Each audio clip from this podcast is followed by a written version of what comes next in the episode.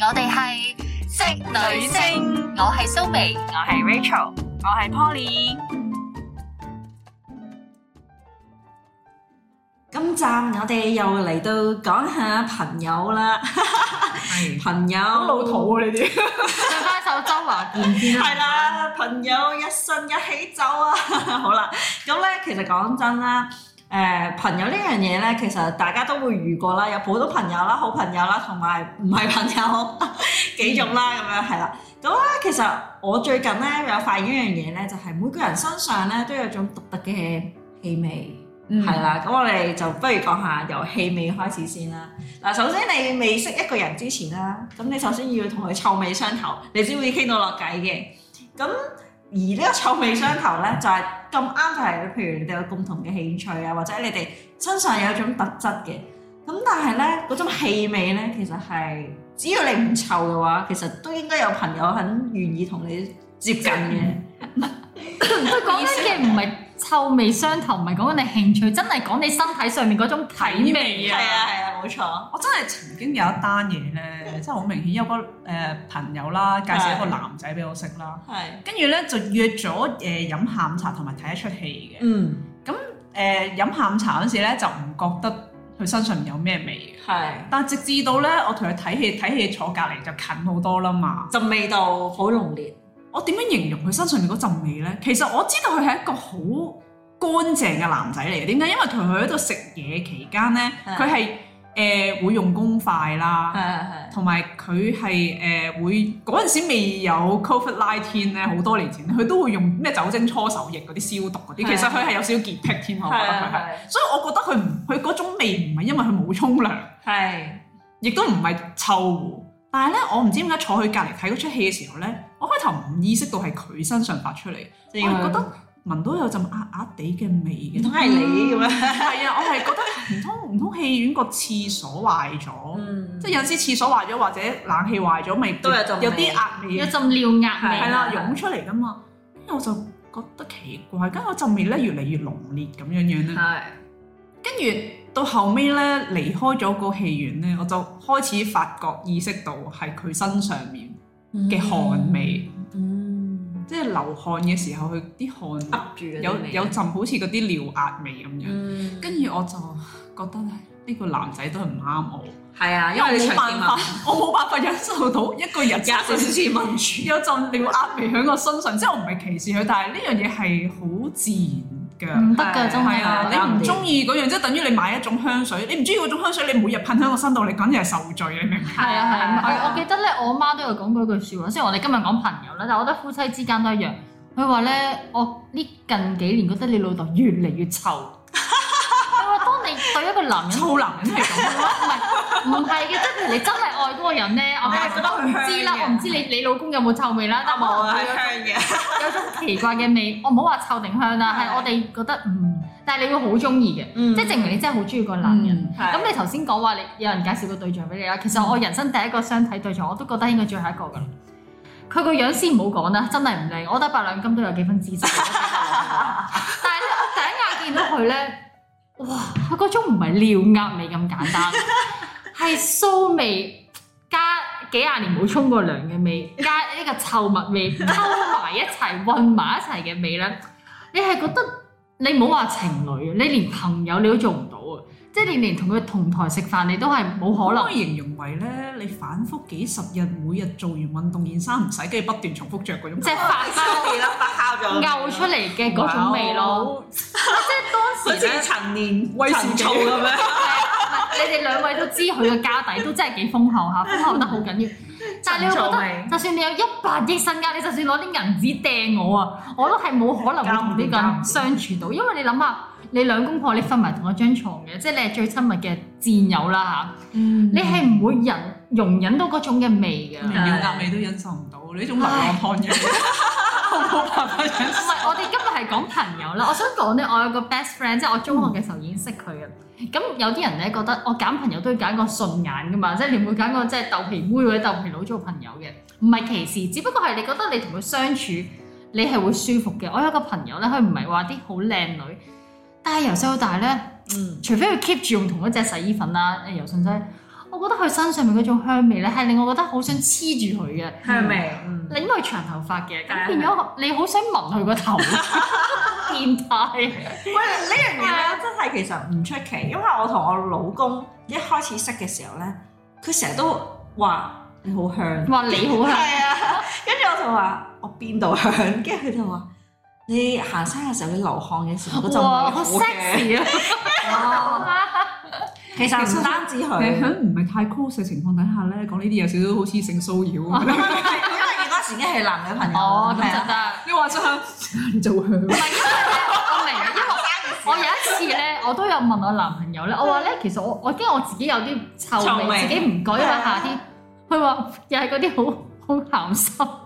你有種 B B 味咁樣。 Exactly，爽身粉嘅味我唔咯，知點解，但我係冇，我係冇查哎我都身冇份，搽但係佢佢嘅形容就係好似一種 B B 味咯係。啦，跟住咧有陣時連同性朋友咧，佢話即係我嗰時啱啱識我一個朋友啦，跟住我坐佢架車咁樣，佢就話：嗯，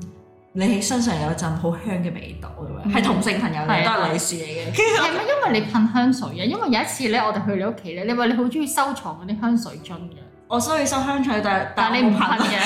即係純粹收藏品。肉露啊係啊係啊，可能係啲沐浴露定唔知啲乜嘢啦，跟住佢就話好香啦咁樣，跟住我就話係多謝你咁 樣啦。係啊，我唔知我邊忽係啦。所以你你嘅朋友，我先唔好講話佢嘅人格人品啦，其係實啊原來佢嘅香味、佢嘅體味都會令到你想同佢多啲嘅交流。交流係啊係啊，冇錯。會有嗰個吸引力法則喺度。冇錯啊，雖然我唔記得咗我自己之前用咩牌子嘅，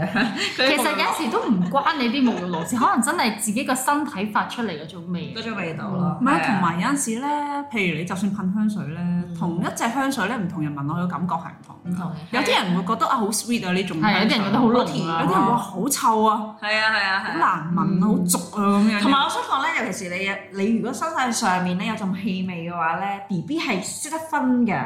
即係我我哋雖然冇講朋友呢樣嘢啦，我想講 B B 咧，如果遇著即係有時我哋去探 B B 啊嘛佢，中意俾你抱，即係係啦係啦冇錯，你 B B 咧如果聞到臭味啊，你梗係唔中意俾咁多會喊人，咯係啊唔俾佢抱嘅，嗯所以我就話氣味對朋友嚟講都好重要，所以大家記住保持衞生。保持保保持清潔啦，唔該。係啊，冇錯啦。咁我哋講下朋友嘅長久嘅秘訣啦。咁首先就係、有陣時有啲朋友咧，你係唔需要日日同佢出去，或者係唔需要成日見嘅，但係佢會永遠都記得你嘅生日，你又永遠記得佢嘅生日嘅。嗯，我有呢一種朋友啦，type one，咁仲有 type two 嘅朋友咧係咩咧？就係、你哋會成日見面嘅，即係好似阿阿蘇美咁樣啦，或者阿 Poly 咁樣啦，我都會間中一個月會見一兩次嘅，或者係一個禮拜會見一次咁樣嘅。呢啲咧就叫恆常朋友，係啦。咁呢樣嘢咧都係需要維持個關係嘅。咁所以第第三類朋友就係、永遠都唔會見嘅，最多有啲咩時候會見咧就係、 紅事白事，係啊，冇冇錯啦，係啦好。疏啊呢啲朋友好疏啊。有啲朋友真係超連疏，疏嗰到一個點啲。網上面打機識嗰啲 friend 都不如啊嗰啲真係係。啊係啊，即係可能就仲疏嗰啲同事添，同事你可能日日都見啦，嗰啲就永遠都唔會見咁樣咯，係啊。嗯咁所以有陣時朋友呢樣嘢咧都要珍惜嘅。我記得我有陣時有聽過人哋咁講，佢就話：當你越嚟越大嘅時候咧，當你去到餐廳咧，你就會有時諗下啊，嗰、個朋友又走咗啦，嗰、個朋友又走咗啦，離開人世啊！我講嘅意思係係啦，咁你就會覺得啊，原來再陪你落去嘅人都唔係特別多噶啦，即係你去到好一個年紀所以我啦。咪集集都講咯，你要係啊 keep 住不斷識新朋友，你要係啊係啊擴係啊闊你自己嘅生活圈。係啊係啊係啊，因為有個老婆婆，因為之前我有聽人哋講，我有個老婆婆話：，哎呀，你哋要珍惜後生人，你知唔知？而家我想揾個伴都冇啊咁樣，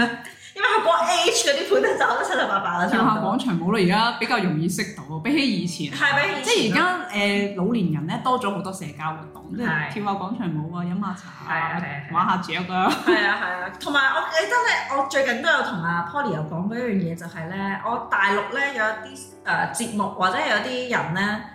譬如七個姊妹或者七個好朋友。嗯，咁就一齊去誒、呃租一間嗰啲叫做農村嘅屋啦，跟住就翻新啦。係咪嗰咁啲樣真人 show 啊？綜藝節誒唔目係嗰啲唔係真人 show 嚟，係真係佢哋私底下夾錢去起哦咗間好靚嘅屋咁樣啦，嗯就為咗退休用嘅，就養老咁樣啦，叫做養養養老嘅，即係退休之所。因為我嗰嗰日同佢講，又係你冇嚟嗰集啊。係啊，你冇睇到就你我講。真係冇嚟咗咁多集啦，我自己唔覺我 嘅哋點一次解？錄幾集啊嘛，咁你唔嚟一次你就幾集冇出現㗎係啦。啊，係啊咁嗰嗰嗰嗰次咧，我就同阿 Rachel 講，我其實咧誒我咧原身有個 planning 咧，就係話啊，如果我哋假使間大家去到某個年紀都冇結婚啊啦。係啊咁我當初係有諗過啦，不如大家夾錢買間姑婆屋啦。你知唔知呢個咧係我識咗你第一二年你已經同我講嘅，係啊係啊係係啊啊，，跟住啊，你有印象。咁我我就話不過咧，近年咧，你哋逐個逐個結婚咧，我呢個計劃都應該冇得實行㗎啦。其實唔係嘅，我反而覺得係應該要實行啊，因為咧拍錯有啲咩事咧。離咗婚係啦，啊，或者佢過咗身啊，又或者係有啲意外啊咁樣，我就覺得其實作為又或者我哋當係一咧個小天地，大家自己哦係係啊，即係一齊去傾偈啊所以呢個計劃並不是泡湯係嘅。啊係即啊係我負責看屋你搭。 你繼續，你繼續物色一啲嘅地方，係啦我會啊揾夾錢但嘅。係我有一樣嘢，我有個 criteria 嘅就係我希望嗰度係一個森林或者係一個叢林或者係一個我我唔會喺田園銅鑼咯灣揾間姑房屋啦，大佬 Exactly，啊，係啦，因為我希望你嗰度係健康嘅，係。諗下啲咩南丫島啊、長洲嗰啲咁。係啊，或者平洲啊嗰啲啊，嗯其實啲都好啦，都幾感動，因為我之前咧有一集咧，好似有講過咧，誒、嗯外國咧有老人院啦，係咁有有三個閨蜜婆婆咧，係就喺老人院度錄節目啊，即係好似嗰啲廣播咁咧放出嚟俾嗰啲人聽啊，我誒覺得都幾感動喎。即係如果我哋 live 即係好㗎，似好似嗰啲校園廣播咁勁咧， live 啊，跟住食飯嘅時候咧，三三條女咧，阿婆咧喺度我做節哋目。三個婆。唔係，我都覺得成件事都幾感動嘅，即係你諗係下，啊好係多啊三四十年，我哋仲係讀緊職女星， 要改名咧，唔係叫職 女星啊，遲啲再諗啦咁。其係實啊都係幾難得嘅。唔係我最近咧上網咧睇，我唔知你哋識唔識個大陸一個女星叫戚薇啊，我知啊，識啊，識啊，識啊，係啊，係啊，係啊戚薇啦。咁跟住有個人咧，佢話咧，其實娛樂圈入邊咧好多對夫婦即係個結果都唔係咁好啦，但係唯獨是呢個戚薇咧，去處理家庭、處理愛情都處理得好恰戚當薇係四川人嚟嘅，佢好中意食辣嘅，唔記得咗佢佢四個老公係韓國人，佢中意食麻辣鋪頭。佢老公係韓國人嚟嘅。係啊，姓李 咁嘅，跟住咧，嗰個嗰個都係娛樂圈嘅一個男人嚟嘅，即係可能係戚薇啲朋友。佢就話咧，即係佢都有同戚薇即係分享點解你可以處理得咁好嘅啫，係係婚姻關係。係因為好多人咧都有一個太童話嘅諗法，就係覺得呢個世界一定有個天作之合嘅，一定有一個靈魂伴侶，一定有一個最合適 你嘅人。真係諗太多。但係佢佢佢佢諗法就係冇一段關係係唔需要你用努力去經營嘅。係即係唔係有啲人天生朋友同你就好夾嘅，即係你啊夾極你都係需要去經營，你你冇都可要去能。遷就同包喂容。大佬，你冇可能幾廿年你都唔揾對方，然之後佢生日你又唔 記得，然之後佢發生咩事你又唔關心佢，咁咁你有次先揾 佢啊。係啦，即係借錢嘅時候你先記得佢，咁你係啊你點樣叫做同人哋做交心嘅朋友係咧？啊係啊，所以大家反省下啦，你覺得自己點解冇真心朋友？你會諗一諗，究竟我付出咗幾 多咧？係啊，所以我覺得姑婆屋呢樣嘢真係好好值值得去繼續去諗嘅，因為我見到咧內地咧，尤其是而家房產咁平啦，已經基本上去到衰退期啦，我覺得已經係。其實係好值得喺嗰度咧花少即少係錢，誒大灣區係嘛？係 啦係啦，即係花少少錢，因支為佢而持家祖國嘅政策。係啦，可以翻嚟香港。我哋 完全係可以翻嚟香港我哋冇任何政治立場嘅，只係不過啦係揾為大家揾一個比較舒服啲嘅環境，同埋平啲咯。其實都係㗎啦，我唔好講係離唔離婚先啦，即係如果你另一半真係不幸俾你早離開嘅，係啊而我哋三個有可能冇仔女嘅，係啊其實我都有諗過呢個問題。嗰個其實你有仔女去到嗰個年紀，唉啲仔女都唔喺你身邊。理你啦，唔你好自己啊家庭冇啦錯，你唔好成日有個心態叫養兒防老，係係冇唔得嘅可能嘅。呢個世代唔啊會有呢四個字。唔應該諗住生個仔要去負累佢。係啊，冇不錯過我可以諗下大灣區喎，因為佢哋嗰啲咧，即係我哋揾個最平。我哋呢集講房產啊，我唔係，呢哋個係講講定，我哋朋友之間，你唔會同阿豬阿狗走去租間屋嚟住㗎嘛，係啊梗係同啲朋友一齊住㗎係啦。啊其實都係老可咗有以個買間照嗰應啲咯三層式嘅別墅仔，有花園咁可以種係下啊係啊，仲花可以燒下 B B 養幾隻雞啊！嘛。你知唔係啊，我知可啊以幫大家燒料理。而家呢仲有北京甜鴨。我真係唔係同你講一帶一路咩大灣區，但我的而且確知道內地而家有啲屋苑咧係專係放啲老人，係啊，獨養老啊嘛，係咁啊。佢點咧？佢嗰個屋苑咧，佢真係有啲醫療簡單嘅醫療設備急嘅，救譬如有第幾層係專係嗰啲急症室有嘅。有診所同護士。冇錯，你嗰啲你嗰啲大病大痛，佢會即時送你去醫院嘅。係啊咁但係變咗有個照料咯，有個係啊係關照啊。咯。我覺得呢樣嘢係好好嘅，呢個啊係趨勢。其實未來需要咁嘅，你睇下有幾多個而家生仔先得同㗎。啊埋其實真係好少，可能就係生一個。成個國家啦，同埋包括香港都係人口老化，呢個嗯係大趨係啊，勢。冇錯啊。唉唔單止呢度添啦，好多外國都係啊嘅。咁我哋咪後再研究下個落實地點咁。留係啊俾呢個嘅冇錯誒姑婆咧。 如果大家有其他建議嘅話，都可以留言話俾我哋聽，等我哋去物色下嘅。唔係因為呢個問題的而且確，我唔知點解而家已經開始擔心，唉、係啊冇仔女，我老公早死我，咁點咧？咁係啊係啊邊個照顧我當時我哋各自將自己而家住緊嗰間屋租出去就收租，係啊好好散㗎啦，其實大家好開心好安樂咁，係啊，大家有晚年嘅，又互相照顧下，又有得打發時係間。啊冇錯，又可以打牌。我希望你揾到一班朋友，可以同你有一個咁長遠嘅 planning 啦，係係啊啊。係啊係啊。其實都難嘅，即係你大家都去到嗰個階段。嗯唔係，因為有一樣嘢咧，就係我睇嗰個節目咧，嗰個人咧就話咧，個七姊誒嗰個七個朋友嗯啦，七個姊妹咁樣啦，佢哋咧係每人學一啲技能嘅，即係譬如有啲人學中醫啊，有啲人學嗯學誒學針灸啊煮養係啊生啊煮嘢食啊，或者係有啲人咧就學一啲誒種植啊，因為你會大佬冇人種菜，我哋餓死 我諗住自給自足係嘅，啦，係啦，即係自給自足嘅，咁所以成個概念係好好嘅，即係每人學幾樣嘢啦。第時我有啲咩需要咧，就嗰個人去幫手啦咁樣。嗯所以我覺得呢樣就覺得好好咯，因為佢哋而家仲後生啊嘛，佢哋好似四十幾歲咁樣，咁佢哋已經諗到廿年後啦，佢哋就諗住退休。俾我哋後生十年嘅都係 à, 啊係啊， 差唔多 係要 plan 其實差唔多要 plan 㗎啦，因為我覺得係好值得㗎，即係你用翻你而家後生嘅時間去學一樣新嘅技但術，我第時可以會唔會用翻出嚟。我每過一年半載，我哋嗌咗交年積女星嘅節目都唔做，我我哋哋都咁咁長長嗱，到時就再 再諗打下嘴唔巴。係好好難講。你你貼翻呢一集咯，即係如果你真係有啲咩事，攞翻呢一集，唔掉係翻呢條你 link 應出該嚟。如果我哋真係嗌交，唔該你攞翻呢一集嚟到去修復我哋嘅關 係。係啦，冇你錯。記唔記得你哋曾經錄過一集 啊？你哋嘅情意喺邊啊？咁你樣仲唔更新係咪已經反咗面啊啦？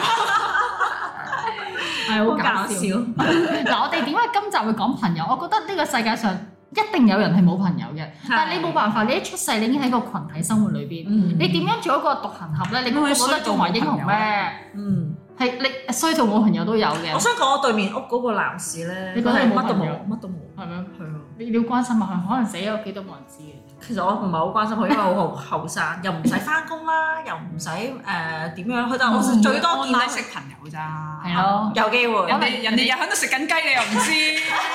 進攻進攻好啊！我嘅語咯，人哋嗰啲 online 經濟大把戰友啊，電競嗰你啲朋見唔友到當冇。係我啊，唔知啦，但係佢你唔可以咁樣以偏概全嘅又唔使做啲乜嘢，就係輸出去 supermarket 買啲嘢咁樣，係咯。誒你你得閒叮當叮當關心下佢啦。你話有哎個筍盤介紹俾你，唔係我我真係覺得嘅，我我哋翻返個主題，我要拉翻嚟呢翻主題。我覺得朋友真係好需要，即係我唔係話要攞朋友着數，但係唔知你發覺咧，你人越大咧，你會有好多麻煩嘢你要處理嘅時候，你發覺有多幾個朋友咧俾啲意見你啊，或或者或者介紹啊邊個邊個去，你會發覺唉好彩我唔係自己一個人，即係好彩我都有唔同嘅朋友係對某啲方面係專長嘅。係即係譬如啲法律問題啊，譬如咩裝修啊，譬如你結婚啊乜乜成咧，你都發覺誒、呃左右都有人可以提供意見俾你係咧，啊其實都係一件幾幸福嘅事嚟嘅。啊係啊，。其實我想分享一樣嘢咧，誒、呢個係因為嗱，我我都講過啦，我國內有親戚啦，嗯香港有親戚啦，咁、我經常即係未有疫情之前都經常翻大陸探啲親戚，咁我其實都國內都有啲朋友嘅。其實咧，我想講咧，香港嘅朋友同國內嘅朋友咧，大家成長嘅背景同埋嗰個區域嘅嗯文化唔同咧，係、真係好有差別嘅。你講個具體例子嚟聽下。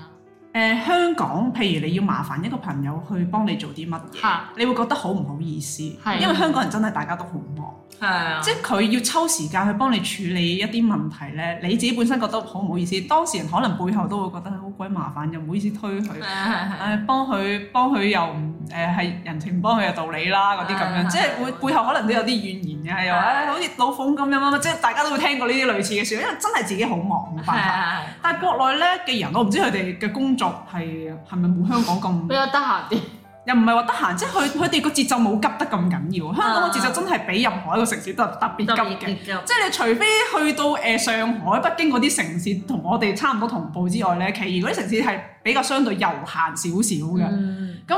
佢哋嗰啲朋友咧，有陣時你去到當地，譬如揾佢幫手做啲乜嘢，你覺得佢兩肋插刀嘅？佢係真係出錢出力，哦，俾埋時間。啊嗯都係啊。當你做好嗰件事，佢會好似攬咗上身，當咗係自己嘅事，即係你會覺得我好唔好意思，我咁嗯勞煩你，我可唔可以俾翻錢你啊？唔使，我哋朋友嚟噶嘛，講咩錢啊？ 係啊，佢你哋唔當係朋友啊，依家咁。係啊係啊，即係你會覺得好似哇，好似完全同我認識嘅朋友係兩回事咁樣，因為你喺香港咧，你麻煩咗人俾錢就已經係必須要㗎係啦。啊，即係如果人哋幫你，仲要幫你俾埋即錢。係你你仲要一世爭佢呢個人情啊，係啊係啊，咁變咗咧就會覺得啊咁將來如果你嚟香港有乜嘢要幫手，你揾翻我啦咁樣，即係你會好想幫翻佢回饋翻佢今次嘅幫助咁啊樣。咁我會覺得咧誒、即係我唔係踩香港人啊，即係我好明白香港人其實真係冇時間，亦都冇咁好嘅耐性去嗯兼顧，即係朋友之間要幫助嘅，即係佢會幫你，但係係一個有限度嘅幫忙咯嗯，佢唔、會攬晒上身當咗自己嘅事咁樣。嗯即係你件事處理完之後，佢會 send 個 message 點啊解決咗咪已經好好噶啦呢個朋友，即係你冇諗住全程全程拍跳跟足晒你成個過程，幫你處理晒成個問題唔會咯。但係國內我遇過真係大部分嘅朋友，你開到聲咧，你你會要。幫你，即係譬如我誒、呃有個親戚要買一層樓，嗯咁喂、你又唔識當地啲中介啊，又唔知當地買樓有啲咩手續啊，或者要俾幾多錢啊？嗯即係香港買樓又要經律師樓噶嘛，國內又唔使噶嘛，走去咩房產處度。簽一簽就登記完㗎啦簽個名就搞掂噶啦係嘛啊，即係完全冇呢啲 concept 噶嘛，你喺香港。咁你去問佢哋嘅時候，佢哋會我幫你搜羅晒當地而家誒佢嗰區嘅法律啊，或者要有啲咩手續費，去啲咩地方搞啊，車埋你去 啊，幫你約埋個中介啊，咁啊樣交鎖匙啊咩，成幫你 check 晒啲嘢。即係我覺得我點解會幫到咁嘅？你唔使翻工嘅。點解你咁得閒嘅個人係？係啊，真係你會覺得話幫到咁樣樣嘅地步，即係喺我印象呢唔係叫幫呢啲已經攬咗上身㗎啦。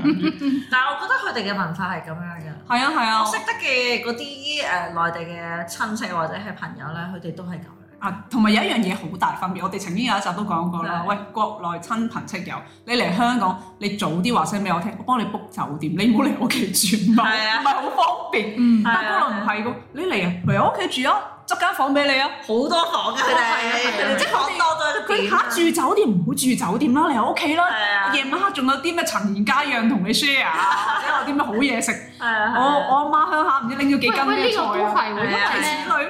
係呢個都係因為疫情啦，即係我其實已經有兩三年冇翻到上海嘅，咁但係咧，其實你而家 book 間酒店唔係話好貴嘅，同埋你真係有一種嗯香港人咧，你唔想唔想麻打煩擾人哋屋企係啊，即係你覺得家商快都好似好大嘅負擔啊，對人哋嚟係講啊唔好意思，但係佢哋真係好誠意拳拳，就算佢屋企唔係話多一間房，佢寧願佢自己瞓 sofa，佢瞓地下，佢都一定要你嚟佢屋企咯。即係如果係你啊你推卻嘅話，佢會覺得你唔當佢係朋友咯，係啊佢真係生活會覺得反而會唔舒服啊。好似你同佢特登刻意保持個距離。係啦，你係咪嫌我屋企污糟啊？係咪嫌棄我啊？或者你對當我你外咪人啊嫌我屋企得五十個房少啊咁，會啊會啊，十間房，會咁即樣係佢佢哋會好想你去佢屋企啊，嗯即係係同埋我唔知係咪咧，佢佢哋會覺得咧，即係你去得即係當你個人真係去到佢屋企嘅時候咧，佢沿途翻去佢屋企嘅時候咧，撞到啲鄰居咧，我個 friend 啊嚟探 我啊，香港過嚟嘅，係你啊！即係如果你係英國啊，我 friend 英國過嚟啊，今晚住我屋企咁樣，好示威咁樣。 即係好好笑啊！真係有佢嗰有種好似好好客咁嘅嗯嗯感覺咧。啊即係我阿媽咧，就由細到大都教我咧，就話：喂，你冇乜事唔好去人哋屋企，即係去人哋屋企啊，都係滾搞咗人哋啊。香港係咁，係啊佢話即係食餐飯都係滾價。係啊，即係冇乜必要，大家嘅交情唔係咁深，你唔好去人哋屋企滾咁但交。係佢調翻轉，佢中唔中意人哋去佢屋企先？我媽都一般般嘅 咋，即係所以佢邀請你哋嚟我屋企打邊誒，都係貴賓嚟㗎啦。我係啦，已經係好 close 嘅朋友嚟。係啊，如果一般人咧，其實我哋屋企都唔係好歡 迎，即係嗱係啊，佢啊，第一。大屋香港地方地方淺窄，真係住嗰幾百尺係咪先？行都唔多地方，行一張台喺度食飯，基本上冇地方行㗎啦。啊咁你唔同啊，你屋企幾千尺咁，梗係冇所謂啦。啊，再加上即係你香港，你要招呼人哋，你要準備好多嘢。要買嘢啊，要咩？我其實我自己係幾好客嘅。因為有陣時候咧，我都好中意人哋嚟我屋企，多過佢出去食飯嘅。由於我覺得我自己處理都幾好，又或者大家一人煮一味咧，你咁屋企大啊嘛，你屋企真係成千尺。唔係唔係，因為有一樣嘢就係我覺得一人煮一味咧，感覺上好似外國嗰啲咁樣哦咧，一人煮一個餸，跟住大家一齊傾下偈啊，飲下酒啊，或者係大家帶飲自下己啲嘢飲啊兩手小菜過係嚟啊，係啊，即係有冇人數下係啊 call，你睇邊個好食先。係啊即係因為外國好興啊嘛，但嗯係香港人反而就冇咁興咯。唔係，其實你講得啱，係即係因為地方淺窄嘅問題，人哋唔好意思招呼一大班哦人。喂，講真，如果我屋企幾千尺，有幾個客房空置喺度嘅，嗯國內啲親朋戚友嚟香港，我都好歡迎佢嚟我屋企，嗯啱啱其實先？住屋嘅問題都係係啊好大因素。但係有陣時真係你我屋企得嗰幾百尺，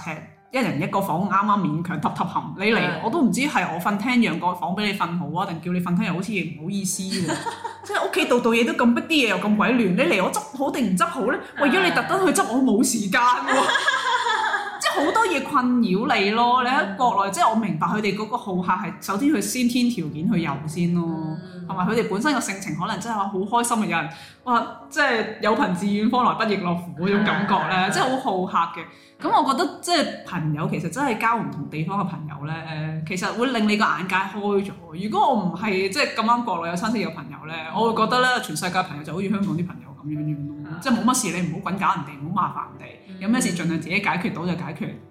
唔好俾人知添你有咩麻煩。咁啊係啊，你頭先講得啱啊，即係誒、呃雖然我哋都除咗 Rachel 之外，我哋兩個都冇出過留學啦，咁但係咧，我出咗嚟做嘢之後咧，都誒、呃、識咗一啲唔同國家嘅人嘅，譬如我之前有講過日本人啦。跟住最近誒搬咗去馬灣嗰邊，又識咗一個誒、老外啦嚇，一個叔叔啦，都覺得佢幾幾 funny 嘅。跟住又識咗啲台灣人啊，譬如頭先你講話內地人咧，的而且確係嘅喎，你會擴闊咗你個眼界嘅喎。你會誒、你會覺得雖然我我而家已經好耐冇去日本啦，或者已經好耐冇去邊度邊度啦，但係你從佢哋嘅分享咧，你會覺得哇，原來呢個世界咁大，嗯係，大家大家係啊，會令到你自己嘅眼光冇咁冇咁狹窄嘅，狹窄嗯真係嘅。嗯係啊，同埋有陣時佢哋待人接物嗰個處事態度咧，都會令到你個眼光闊咗嘅，真係。嗯我有一次同我媽去飲茶咧，咁啱咧誒嗰陣時搭台啊，咁對面咧有個年輕小伙子，目測應該廿零廿零歲，唔夠三十歲，係廿幾歲啊，廿五六歲。咁咧佢又講國語嘅，孭住個背囊，應該係嗰啲自由行咧嚟香港自己一個人背去包客背包客嗰啲。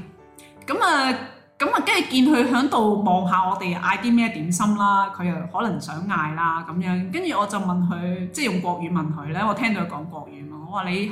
你係邊度嚟㗎咁樣樣。跟住佢話咧，佢英國翻嚟，嗯其實佢係誒國內唔知重慶定邊個城市嘅人嚟嘅。嗯跟住咧就移民咗去英國，嗯跟住就翻嚟香港自己一個人旅行。嗯咁跟住咧就哦，咁我我我你咁你係第一次嚟香港，佢話係啊咁樣，跟住我介紹佢食啲咩點心啊，有啲咩咩試㗎啦，係啊試咩蝦餃、燒賣、雞雜嗰啲咁樣啦。咁啊，跟住好開心啦，跟住咧就誒喺度睇咁同我哋傾偈，講下佢喺香港啲咩見聞啊咁樣樣啦。所以我上集咪講啦，香港待客之道，你係一個人代表晒成個香港嘅，真係因為佢喺香港最印象深刻就係你啊嘛。嗯係咁啊，同佢一路傾偈嘅時候，跟住仲交換咗個微信。係啊，佢個名咧叫 James，我 同佢啲 J 字頭嗰啲好有緣。跟住咧，跟住阿 James 咧就話：誒、我咧其實咧過埋今日咧，我聽朝就搭早機翻英國㗎啦，咁、樣。咁同佢交換咗個微信之後咧，佢就話：如果將來你有機會過嚟英國咧，誒、我帶你去玩啦咁樣。係跟住我心諗，英國都好大個。唔係啊，唔知點解，雖然我唔識你呢個朋友咧，但我覺得你如果將來真係去英國，佢真係會帶你去玩。因為佢覺得喺香港受到一個好好嘅對待你有冇發覺其實我哋香港人咧就冷漠啲你你嗰首嗰首是當真嗰首歌都係啦，下次再見啦，咪係咁 先啦，即係下次再，我哋就真係 up 㗎咋。但係你發覺人哋嗰啲唔係真係 up 㗎佢喎，真係佢真係認真㗎喎，佢真係係啊想你嚟去嗰度地方，佢真係會你唔好俾佢知道你去過冇揾佢。係嬲啦嬲嬲你啊！嬲豬啊！真係，你做咩唔揾我啊咁 啊？但係如果香港嗰啲，你真係揾下你做哦咩你你揾你我啊？認真㗎，唔係啊你講真㗎，我講下笑啫喎，客套笑話嚟㗎啫喎。係啊，所以 我就覺得年呢個年輕小伙子幾有趣，即係當然啦，之後我哋都冇乜點聯絡啦，即係淨係嗰一面之緣咁一餐茶咁簡單。但係我又覺得啊，其實人生你其實如果你如果嗰個小伙子我同佢 keep 住有聯絡嘅話咧，其實可能都係一個海外嘅朋友嚟嘅，嗯係啊，係啊，即係留住 keep 住呢個關係，可能將來有一日用得上都唔出奇。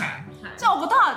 因為佢咧啟發咗我咧去經營一啲人際關係啊。係有陣時誒、呃我哋會好懶咧，覺會啊，得有高惰人性啊。高人走咗算啦，緣已盡啦咁樣。即係雖然我都係 lay 高，但係有陣時我會覺得其實唔需要啊。久唔久一個訊息，或者佢生日嘅時候你問下佢啊，過時過節喂點啊？你過咗去嗰邊，除咗 send 新年快樂之外，你可以問下你過到去嗰邊，你適唔適應啊？呢排誒去邊度翻緊工啊？點點點啊？啊邊個都去咗喎，你有冇遇到佢啊？即係你同佢講多幾句，佢會覺得你真係真心關心佢，而係唔係我淨係過年過節一句新年快樂。誒，仲要嗰啲咧係群體轉發嘅，係啊係啊係啊，邊個會在乎？或者你喺啲唔係節日嘅日子去，即係間唔中一句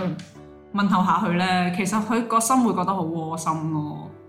即係我覺得朋友嘅經營係要靠呢啲平日零碎嘅接觸咧，係去 last 住嗰段關係。 冇錯，係啊，所以我就覺得誒、呃朋友真係要珍惜嘅，就唔好吝嗇有陣時可能十秒八秒嘅嘢，嗯，其實對於你嚟講唔係啲乜嘢，可能 nothing，但嗯係可能對啊對我方啊嚟講係 everything，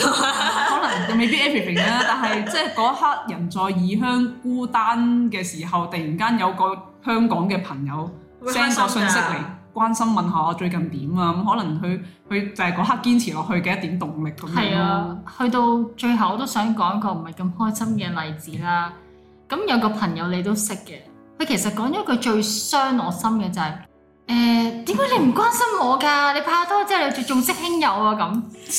咁冇辦法喎。跟住係一個好求關注嘅一個 證女明啊性嗰個唔朋友係，我嚟㗎 唔係唔係你哋嚟。咁咧嗱，其實我同佢識咗差唔多，你哋識嘅年日差唔多嘅，嗯都真係講緊七年八年。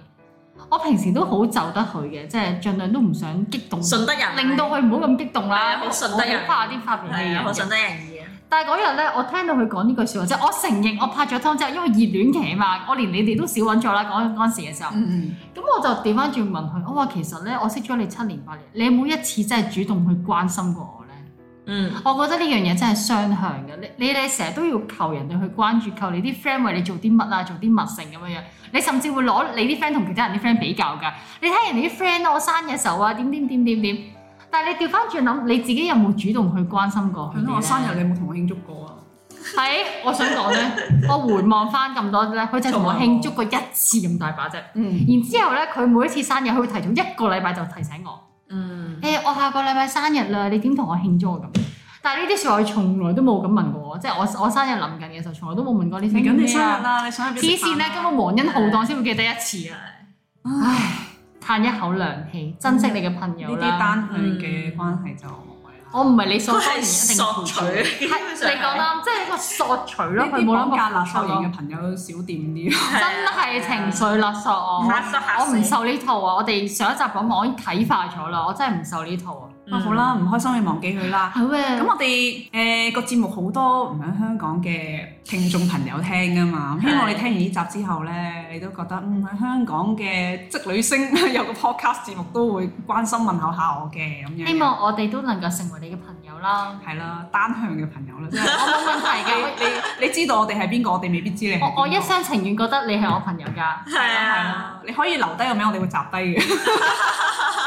好啦，如果你生日想我哋問候你，你都可以。絕對冇問題係啦，你可以 I G 度留低啊。其實我叫咩名？我係呃誒幾月幾號生日嘅。我會嗰集專係淨係為你慶祝生日。耶！啊啊我哋我哋會問候你嘅咁樣。好啦，咁啊有咩需要就喺 I G 度留言啦。拜拜。